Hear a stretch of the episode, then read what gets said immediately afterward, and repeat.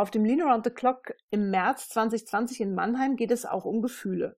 Dafür wird Marc Klammer sorgen, der uns am zweiten Tag erzählen wird, warum Lean-Transformationen davon profitieren, wenn sie gefühlvoll begleitet werden.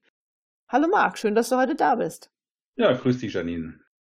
Du bist ja von Hause aus Ingenieur der Feinwerktechnik und ähm, hast dann als Konstrukteur gearbeitet. Das ist ja jetzt nicht mal wirklich viel mit Emotionen verbunden, würde ich mal sagen. Und seit 2015 aber unterstützt du Unternehmer und Führungskräfte dabei, Lean Management einzuführen. Wann hast du denn gemerkt, dass Veränderungsmanagement auch mit dem Herz zu tun hat? Ja, du, ähm, bevor ich da in die, in die Beratung ging, habe ich für viele große Unternehmen gearbeitet und was ich zahlreiche ähm, Kaizen-Workshops moderiert und auch bei der Umsetzung intensiv begleitet. Und da habe ich eben sehr eng mit Leuten an der Basis gearbeitet in den Workshops, ähm, mit denen zusammen an ihren tatsächlichen Problemen gearbeitet und Verbesserungsprojekte gemacht und da merkt man dann schon, dass man die erreichen muss, weil nur wenn ich die Leute erreiche, auch emotional, dann erreiche ich meine Ziele in der Verbesserungsarbeit und den nur mit, mit Sachargumenten ähm, sie zu konfrontieren und dann zu glauben, dass sie in die Veränderungsarbeit gehen, das hat, hat nicht funktioniert. Das ja. war, war eine bittere Erfahrung am Anfang, aber später hat mir sehr, sehr viel Spaß gemacht, weil ich glaube, gerade dann macht die Arbeit auch Spaß, wenn man mit den Leuten zusammen ähm, an den Themen arbeitet und sie einbindet. Ja, wenn man Beziehungen aufbaut. Ne? Ja, ganz genau. Das Interessante ist ja, dass normalerweise alle Mitarbeiter und Führungskräfte wissen, dass Veränderungen in der Organisation notwendig sind. Zum Beispiel Kunden müssen schneller beliefert werden, dafür müssen die Prozesse effizienter gestaltet werden und generell sollen ja auch immer alle irgendwie besser miteinander kommunizieren. Trotzdem stehen dann in vielen Unternehmen ungenutzte Shopfloorboards rum und zeugen Markierungen auf so manchem Fabrikboden von längst vergangenen Aufräumaktionen. Woran hängt es dann konkret?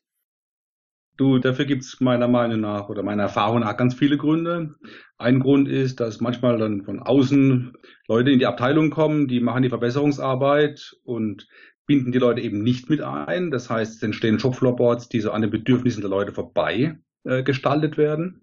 Ein anderer Grund ist, dass die Führungskräfte selber vor Ort es nicht vorleben. Die fordern auch nicht ein. Die sagen nicht dir, ich will euch am Shopfloor haben, jeden Morgen zur gleichen Zeit sondern ja, die gibt es dann andere Dinge, die wichtiger sind, die lassen die einen Termin ausfallen und eins ist auch klar, die Leute sehen, wenn es dem Chef nicht wichtig ist, dann kann es allen anderen auch egal sein. Mhm. Also die legen im Grunde genommen nicht vor.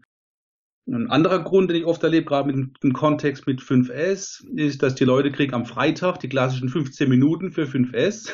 Aber das reicht natürlich hinten und vorne nicht, um die Arbeit, die im Grunde notwendig ist, dann zu machen. Das heißt, es wird von vornherein überhaupt nicht die Möglichkeit gegeben, den Leuten das auch wirklich gut zu tun. Ne? Also ich glaube, da gehört vieles zusammen. Ne? Einmal das Einfordern, die Zeit geben und das Vorleben und die Leute vor allen Dingen bei der Gestaltung von solchen Prozessen mit einbinden und zwar von Anfang an und nicht hinterher. Ja, und von alleine lassen auch, ne? Ja, genau, genau. Und man muss ihn eben auch, also muss sie fordern und mhm. muss ihnen dann aber auch helfen, ne? mit Budgets, mit Zeit, mit Unterstützung, mit Verständnis. Ich glaube, da gehört ganz viel zusammen und man muss eben auch die Geduld haben, dass es nachher gut gelingen kann und nicht nach einer kurzen Zeit, nur weil es von Anfang an nicht super läuft, was meistens so ist, ja. ja. Das braucht Weile, ne? Ähm, die Geduld zu haben, dass mit da was Großartiges entstehen kann. Ja, Geduld ist ein, ein gutes Stichwort. Du fängst ja also immer bitte in Führungskräften an mit der Selbstreflexion und dann hoffentlich mit einer Selbsterkenntnis. Nehmen wir doch mal so ein, so ein Beispiel, ist jetzt ein Klischeebeispiel, aber kommt ja doch mal vor. So die 50-jährige Führungskraft, die seit Jahren streng hierarchisch führt und mit Gefühlsduselei so gar nichts im Hut hat. Wie gehst du denn mit dieser Spezies um? Naja, ähm, die, diese Spezies, ähm, die du beschreibst, die streng hierarchisch arbeitet, die braucht natürlich erstmal die Nähe. Das heißt, äh, erstmal muss man denen zeigen, wo die Sicherheitsschuhe stehen, damit sie den Weg in die Fertigung finden, damit sie überhaupt mal sehen, was in ihrer Fabrik los ist. Ne? Und äh, muss sie einfach einladen, vor Ort zu gehen, mit den Leuten die Prozesse zu validieren, damit sie mal verstehen, was in ihrer Fabrik äh, überhaupt los ist. Und gerade neulich hatte ich den, den Fall wieder, dass wir haben ein, ein Prozessmapping gemacht, ja, laden dann am Ende, also wir haben das Prozessmapping mit der Basis natürlich äh, gemacht, ja, und laden dann die Führungskraft ein, genauso eine 50-jährige, äh, ich sag mal, hierarchisch organisierte Führungskraft, die dann völlig entsetzt vor dem Prozessmapping steht und sagt, ja, so, so, also so sieht meine Fabrik nicht aus, kann ja gar nicht sein, ja. und dann alle bestätigen doch, doch, Chef, so ist es, ja. Das heißt, das heißt, die wissen eigentlich gar nicht, was los ist in ihrem Laden. Und ich glaube, dann ist so ein guter Moment, ihnen zu erklären, dass sie doch den Kontakt zu ihren Leuten brauchen, dass sie auf die hören müssen, dass sie versuchen müssen, die zu verstehen.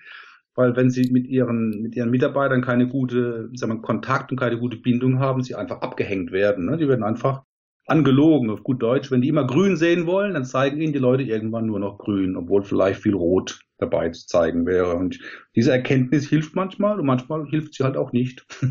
dann ähm, ist, glaube ich, ein Moment, dann die Führungskraft auch mal zu wechseln. Ja, oder du gehst dann halt, ne? Oder ich muss dann halt gehen und muss sagen, hier, ich kann euch nicht helfen. Ja. Marc, ich danke dir für diesen gefühlvollen Vorgeschmack und freue mich auf den 19. März 2020, bitte am 20. März bist du da, ne? am zweiten Tag. Genau, zweiten auf, Tag. Genau, auf den Brettern, die Lean bedeuten in Mannheim. Freue mich riesig. Ja, dann bis dann und dir noch eine gute Zeit mit den ähm, schwierigen Führungskräften. bis bald. Tschüss.